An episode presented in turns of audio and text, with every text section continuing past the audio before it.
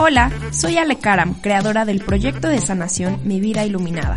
En este espacio, así como en todas mis redes sociales y en todos mis programas, te guío a través de tu proceso de autosanación compartiéndote herramientas de espiritualidad práctica para que hagas con tu vida magia. Y te doy la bienvenida a este, tu podcast favorito de sanación, el podcast de Mi Vida Iluminada. Yo aprendí hace mucho y es algo que comparto mucho en mis workshops, en mis talleres, en mis sesiones, en mi cuenta como tal, que todo es un espejo, que todo en el mundo nos refleja, que todo lo que vemos afuera es un reflejo de lo que existe dentro de nosotros mismos. No podemos ver algo que no existe dentro de nosotros. Entonces, em, por ejemplo, voy a hablar de la violencia bueno, más bien, no siempre los reflejos que vemos son actitudes que nosotros tenemos hacia los demás. Muchas veces sí, no siempre. Muchas veces lo que los demás nos muestran, por ejemplo, una relación o una amistad, es la forma en la que nos tratamos a nosotros mismos. Eh, entonces, por ejemplo, vemos la violencia. Y la violencia, eh, tú me puedes decir como, Ale, pero es que ¿por qué estoy viendo violencia en el mundo si yo no soy violenta? Yo no le pego a nadie, yo no le grito a nadie, yo soy un amor, soy un sol, bla, bla. Bueno, pues hay que revisar cómo eres contigo misma o contigo mismo. Seguramente eres súper, eh, súper exigente, seguramente eres como, eres la primera persona que se juzga, la primera persona que se critica, etc. Entonces, un poquito así van trabajando los, los espejos. Las personas, todas las relaciones que tenemos nos muestran la forma en la que nosotros nos tratamos a nosotros mismos. Eh, por ejemplo, si queremos que nuestros jefes nos reconozcan o si queremos eh, que nuestras parejas sean más detallistas con nosotros o incluso la fidelidad. Llegan a mí a preguntarme muchas veces sobre fidelidad y me dicen, Ale, es que porque estoy viendo un reflejo de infidelidad si yo nunca he sido infiel. Sí, tal vez no le has sido infiel a tu pareja, pero muy probablemente, o más bien seguramente, te eres súper infiel a ti mismo o a ti misma, en el sentido de que no, eh, nunca dices que no cuando quieres decir que no eres la, que, la persona que se deja al último, o sea, primero están responsabilidades de trabajo, responsabilidades con los demás, compromisos con todo mundo, y al final estás tú. Y pues nos cuesta un buen de trabajo darnos cuenta, y por eso eh, la vida, Dios, el universo, como lo quieras llamar, nos pone estos espejos para que nosotros podamos verlo dentro de nosotros mismos. Y sí se requiere una valentía súper fuerte para verlo. Y entonces ahora sí entramos al tema del amor propio. Eh, el amor propio, se habla muchísimo sobre amor propio, ¿no? Y qué puedes hacer para amarte y bla, bla, bla. Incluso, pues yo también hablaba mucho de eso en mis círculos y es como algo en mis círculos de relaciones iluminadas, es como el principio de la tía que te manda en el WhatsApp con el violín, ¿no? De no puedes amar a alguien si no te amas tú primero. Y entonces, esta frase se la dices a tus amigos, y esta frase te la manda tu tía, ¿no? En el WhatsApp. Y esta frase es algo que vemos por todos lados. Sin embargo, ¿a qué se refiere el amor propio? Y... Ah, bueno, por ahí me preguntan hasta dónde es espejo y hasta dónde tema del otro. Ahorita vamos a hablar, bueno, se los contesto de una vez. Siempre es tema del otro, o sea, siempre es responsabilidad del otro. O sea, tú no te puedes hacer responsable porque otra persona te manipule o porque otra persona te violente. De lo que sí te puedes hacer responsable es qué pautas existen en mí para crear esa realidad qué pautas existen en mí para cruzarme con esa persona que me violenta, que me manipula, que me es infiel. O sea, él es responsable de su infidelidad, sí, 100%, pero ¿qué está pasando dentro de mí para que esté coincidiendo con esta persona? Acuérdense que en el universo todo es frecuencia específica. No podemos coincidir con personas con las que no resonamos en el mismo canal. Entonces, eh, ¿qué estás haciendo? O sea, aquí la pregunta, y es lo que ves fuerte, es, ¿qué estás haciendo tú para resonar con una persona violenta? De qué manera o qué pautas de pensamiento traes para resonar con esa persona. Y la respuesta te la voy a dar a continuación. Ok, regresamos al tema del amor propio. Entonces, ok, aquí la respuesta sería como, bueno, pues para, para tener, para estar con alguien que te ame, primero te tienes que amar tú mismo o tú misma. Y es como la gran pregunta del millón, o sea, ¿a qué se refiere el amor propio? O sea, y yo les puedo dar mi definición de amor propio y les puedo decir, para mí el amor propio es A, B, C, D, E y para mí el amor propio es hacer todo esto. Y es mucho de lo que yo comparto o compartía en mi círculo de relaciones iluminadas. Sin embargo, con el tiempo aprendí que el tema del amor propio es un tema súper personal. O sea, lo que para mí es amor propio probablemente para ti no lo es y viceversa. Y cada quien tiene como cosas que definir o determinar sobre el amor propio. Entonces, eh, si yo te pregunto, por ejemplo, hubo una vez una chica que le hice una lectura de ángeles y los ángeles le decían que trabajara en su autoestima, que le pidiera que le les pidiera ayuda para trabajar en su autoestima. Esta chica tenía un trabajo en el que pues no era valorada, trabajaba un montón de horas, le pagaban tres pesos y así, ¿no? Y entonces ella me dice como, oye Ale, es que yo no considero tener mala autoestima, ¿por qué me están diciendo eso? Y yo le contesté, o sea, se los juro ni lo pensé, o sea, le contesté, no sé si fui yo o fueron ellos, pero le dije una cosa así como, ¿cómo estás diciendo que tienes buena autoestima cuando estás aceptando condiciones laborales que son violentas para ti misma? Entonces, por ejemplo, para ella el amor propio sería como aprender a poner límites, ¿va? Entonces, ese ejemplo se los pongo o aprender a decir que no o decir, ¿sabes qué? Me voy de esta situación que no me gusta. ¿Cómo es que los seres humanos aprendemos lo que es el amor? ¿De dónde viene o cómo es que nosotros Em, empezamos a, conectar con eso que es el amor?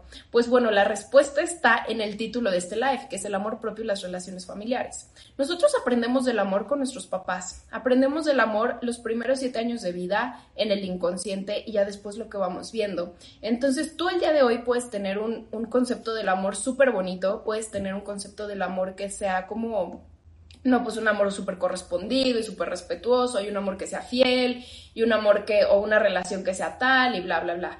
El tema es que tu realidad está siendo creada por tu inconsciente, y tu inconsciente es el 95, ah, 96% de lo que existe en tu, en tu mente, ¿ok? Entonces, ¿qué está guardado en ese inconsciente? Lo que aprendiste del amor con tus papás. Entonces, ¿tú qué aprendiste del amor con tus papás? Si tú aprendiste que el amor, que el amor en tus papás era que el papá no estuviera, si tú aprendiste que el amor era que la mamá dijera que sí a todo, pues entonces ese es el concepto de amor propio que tú tienes. El concepto de amor es no estar y no estar para ti, ¿sabes? O sea, no estar para tus procesos y entonces te encuentras en situaciones en las que, claro, tienes temas médicos y nunca vas al doctor hasta que ya es un tema así de operación o de muerte o una cosa así, ¿no? Tú aprendiste que el amor es infidelidad, porque tal vez entre tus papás se fueron infieles. Y entonces, pues tú qué vas a replicar en tu vida? Infidelidad totalmente.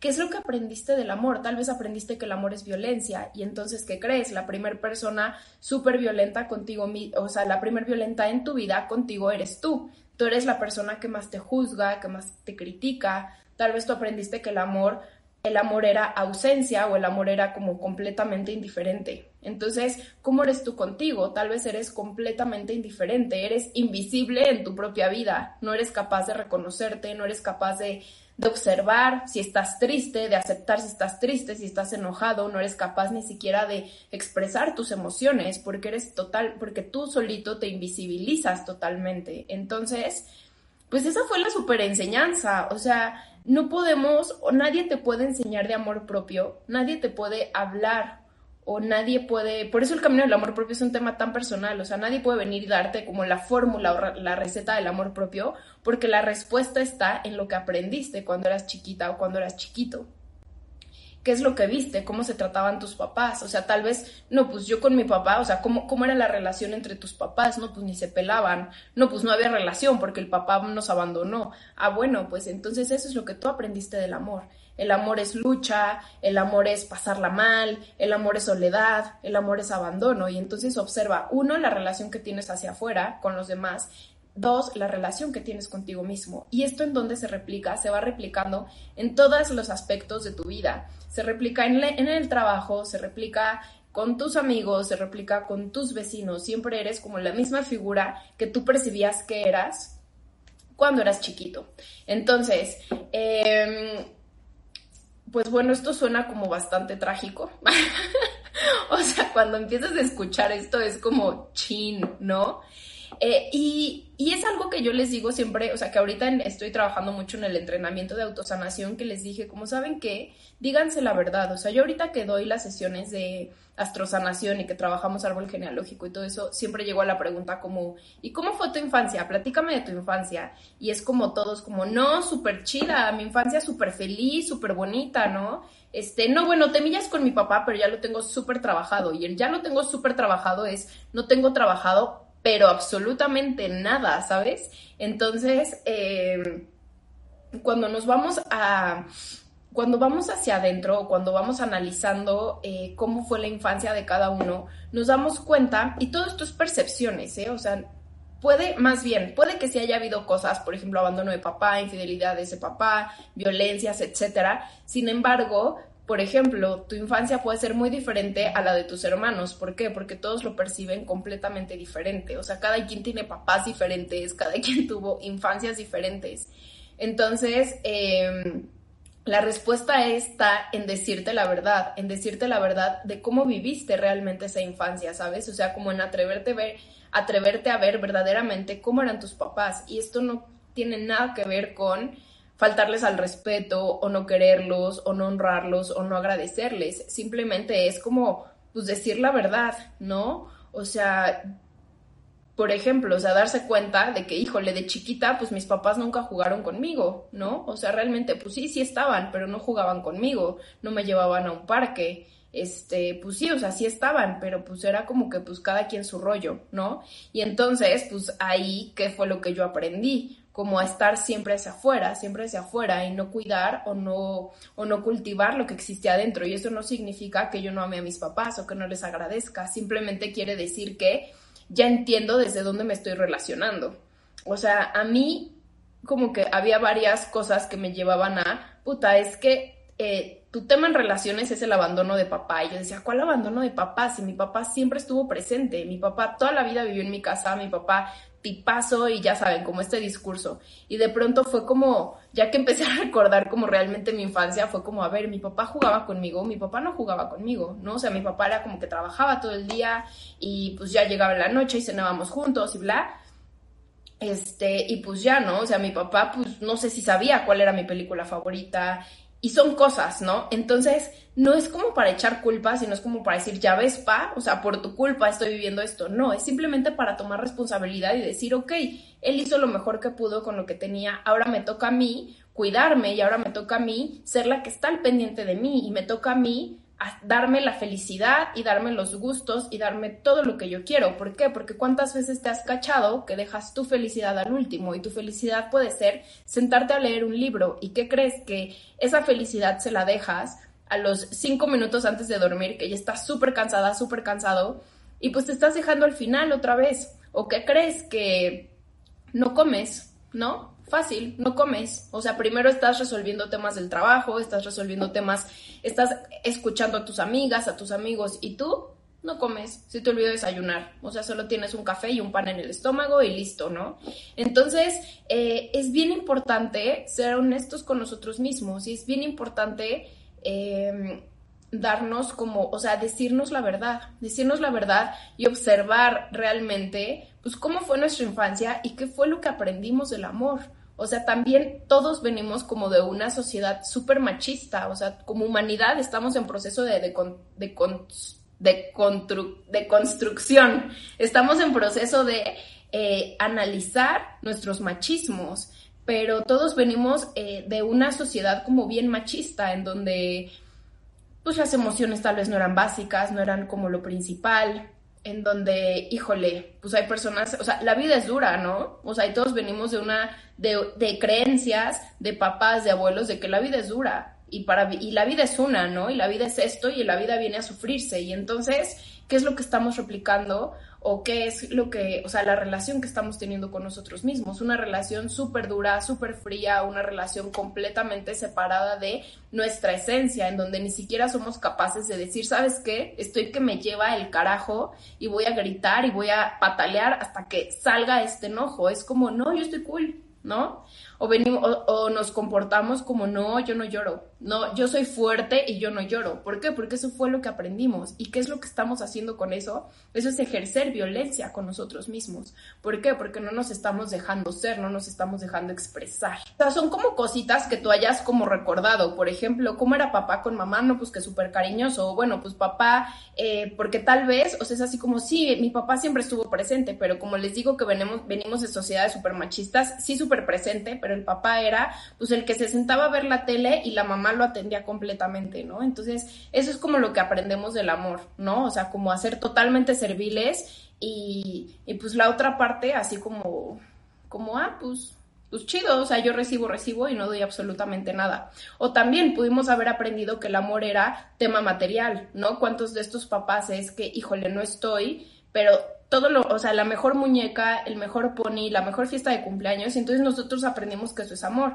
Y entonces pues nos vamos relacionando con personas o que nos dan eso, o nosotros somos esa figura que da todo, porque esa es nuestra forma que aprendimos de amar justamente lo de los papás, o sea, no se trata ni de culparlos, no se trata ni de nada, simplemente es hacer consciente cómo nuestro cerebro filtró esas situaciones, cómo nuestro cerebro, cómo nuestra mente eh, percibió y pintó esa realidad, porque esa realidad es la que vamos, eh, es la que vamos, este, pues sí, o sea, como compartiendo, ¿no? Más bien creando, creando con nuestras con nuestras relaciones. Entonces, les decía, el tema de las comparaciones, ¿no? O sea, tal vez los papás lo hacen de una manera súper educativa en su mente y es como, pues ve a tu hermano, ¿no? Ve a tu hermana, qué bien le va en la escuela y tú, y tú no das una, ¿no? Y entonces, pues eso aprendiste que es el amor.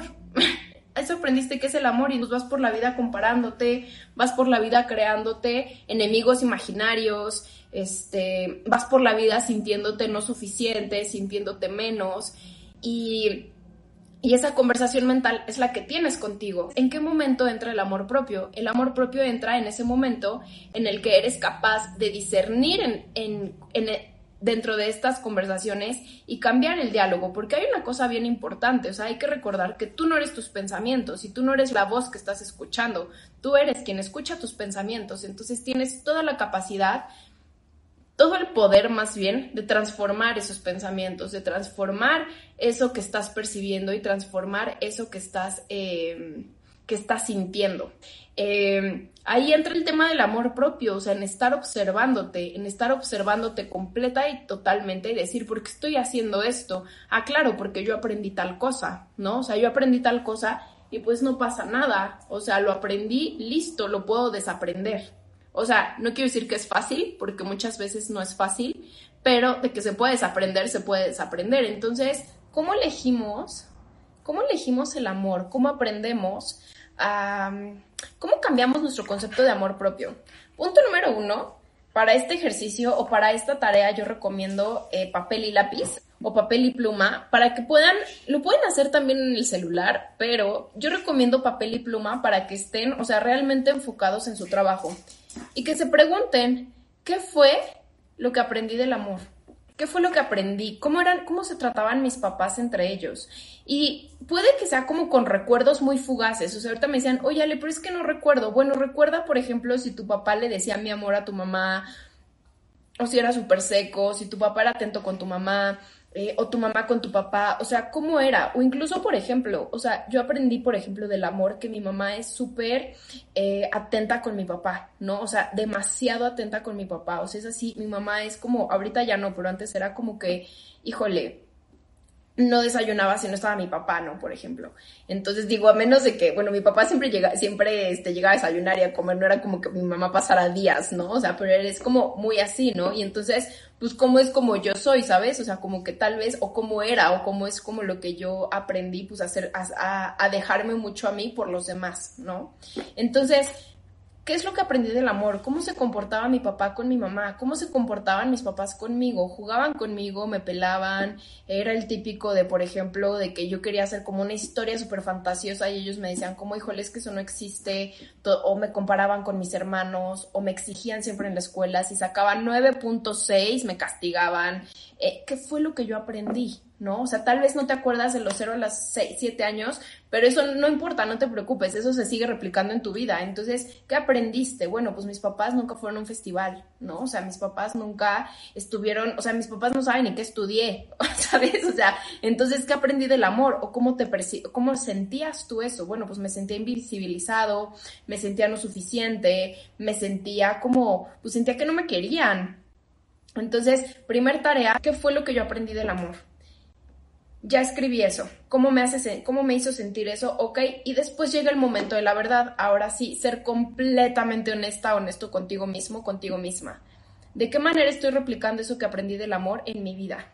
¿De qué manera, por ejemplo, aprendí que el amor es exigirme? O sea, que si saco 9.8 mi mamá me regaña, entonces ¿de qué manera yo soy súper exigente conmigo misma? De qué manera no me permito fallar, no me permito, bueno, ni despeinarme nada, no me permito estar, bueno, o sea, tengo que estar impecable, no me permito estar un día de pereza en mi cama viendo Netflix, siempre tengo que estar haciendo algo, ¿ok? Llega el momento de decirte la verdad. Yo aprendí que el amor era ausencia, de qué manera eres súper ausente contigo misma, contigo mismo. Y aquí viene la pregunta, ¿qué es lo que más te gusta hacer? Y si haces eso, ¿qué es lo que más te gusta hacer o lo que más felicidad te da? Y el trabajo no cuenta, o sea, porque pues el trabajo es trabajo. O sea, por ejemplo, a mí me gusta muchísimo lo que hago, me encanta dedicarme a sanación, pero estoy consciente de que debo de tener espacios para mí. Estoy consciente de que debo tener espacios para meditar, espacios para leer y espacios para hacer todo lo que a mí me encanta, ¿no? O sea, como por ejemplo, pues ahorita no puedo salir ni nada de eso, pero pues como irme a cafés, a leer, a estar yo sola conmigo, contemplar, este y demás. ¿De qué manera estás tú replicando el día de hoy todo lo que aprendiste sobre el amor con tus papás? Ya que lo anotaste, bueno, escribe, son tres columnas, escribe en la tercera columna, ¿qué acciones puedo hacer para dejar de ser esa persona? ¿Qué, ¿Qué, acciones puedo emprender para dejar de tener estas actitudes conmigo misma? Ahí empiezas el camino de regreso al amor propio. Ahí dices, pues bueno, la verdad es que me la paso diciéndome que soy una tonta, que no puedo, que siempre me ven la cara. Ah, bueno, pues entonces eso de dónde lo aprendí, eso lo aprendí de que mi papá siempre se lo decía a mi mamá, ¿no? O de que mi mamá siempre me lo dijo a mí, o de que mi mamá se lo decía a ella misma. En ese momento tú lo cambias y tú dices, bueno, yo aprendí que eso era el amor, ya no quiero más eso, ya no quiero más eso. empiezas a, a cambiar tu discurso, lo cambias totalmente y empiezas a hablarte como, oye Alejandra, eres suficiente y eres valiosa y eres importante y etcétera, etcétera, etcétera. Ahí empiezas el camino de amor propio. Yo no te puedo decir qué acciones tienen que ser para ti amor propio. Eso tú lo vas a definir y lo vas a definir en medida de que tú te digas la verdad, ¿vale? En medida de que tú reconozcas que viviste en un ambiente violento. Eh, por ejemplo, igual, eh, de repente doy sesiones a, chicas, a chicos, y me dicen como, bueno, es que en mi casa no había violencia, pero sí se peleaban mucho mis papás y de pronto había jaloneos, ¿no? Y es como, ¿cómo, no hay, cómo que no había violencia? Eso es violencia y aunque tú no repliques esa violencia con tu pareja, muy seguramente estás replicando esa violencia contigo misma, contigo mismo. Ten la valentía de decirte la verdad para que puedas emprender las acciones que tu niño interior siempre necesitó, porque todo este camino del amor propio es para darle la seguridad a ese niño, a esa niña, de actuar la seguridad de sentirse amada, amado, y para que esa niña, ese niño pueda tomar decisiones mucho más sabias y pueda crear una realidad completamente diferente. O sea, cuando ya somos grandes, eh, nos toca ser a nosotros el papá y la mamá que nuestro niño interior necesitó. Y más si tienes hijos, eh, si tienes hijos o planeas tener hijos o lo que sea, ellos van a aprender de ti lo que tú sepas de amor propio. O sea, tú puedes decirles, no, el amor propio, el amor propio no lastima y el amor propio este, siempre es saberte valioso y saberte suficiente, pero ¿qué crees? Que tú no te sabes ni valioso ni suficiente. Entonces, o sea, los niños no van a aprender tus palabras, van a aprender tus acciones. Entonces, eh, por eso es súper importante, porque en el momento en el que, y aparte otra cosa, en el momento en el que tú aprendes, en el momento en el que tú emprendes este camino de amor propio, le enseñas a los demás cómo amarte. ¿Cómo esperas que los demás sepan amarte si tú no sabes cómo amarte? Pues tenemos una chambita y para eso tenemos toda una vida de ventaja para aprender y créanme que nunca somos un trabajo terminado, siempre somos una obra en proceso y al mismo tiempo somos una obra maestra. O sea, ya somos perfectos y al mismo tiempo seguimos todavía puliéndonos, sanándonos y perfeccionándonos todavía más. En este proceso les recomiendo mucha paciencia, mucha gentileza con ustedes mismos. Si el día de hoy dices, hoy me voy a super aplicar con mi proceso de amor propio, bla, bla, y que crees que al final del día no lo hice, no regañarte porque es caer en el mismo círculo vicioso, ser como, bueno, hice lo mejor que pude y está bien, sea, está bien. Hoy por ejemplo, dije que voy a dejar de fumar y ¿qué crees? Que pasé una semana sin fumar y después volví a fumar. De nada te sirve fumar y aparte regañarte. Ok, pues sí, ya volví a fumar, no pasa nada. O sea, estoy haciendo lo mejor que puedo. Mañana vuelvo a empezar y está bien. Porque pues estamos aprendiendo, estamos aprendiendo algo que nadie nos enseñó y algo que a nuestros papás tampoco les enseñaron y algo que como sociedad no nos enseñaron la verdadera revolución está sucediendo aquí y ahora, en el momento en el que aprendemos a amarnos totalmente. El amor propio es la verdadera revolución. Amigas, amigos, amigues, esto fue todo por hoy. Muchísimas gracias por llegar conmigo hasta el final de este capítulo. Si te gustó, si lo disfrutaste, si pensaste en alguien mientras lo escuchabas, no dudes en compartirlo. Te recuerdo que puedes seguirme también en todas mis redes sociales. Me encuentras en Instagram, Facebook, YouTube como Mi Vida Iluminada. Muchísimas gracias por ser parte de esta revolución del amor y nos escuchamos hasta la próxima.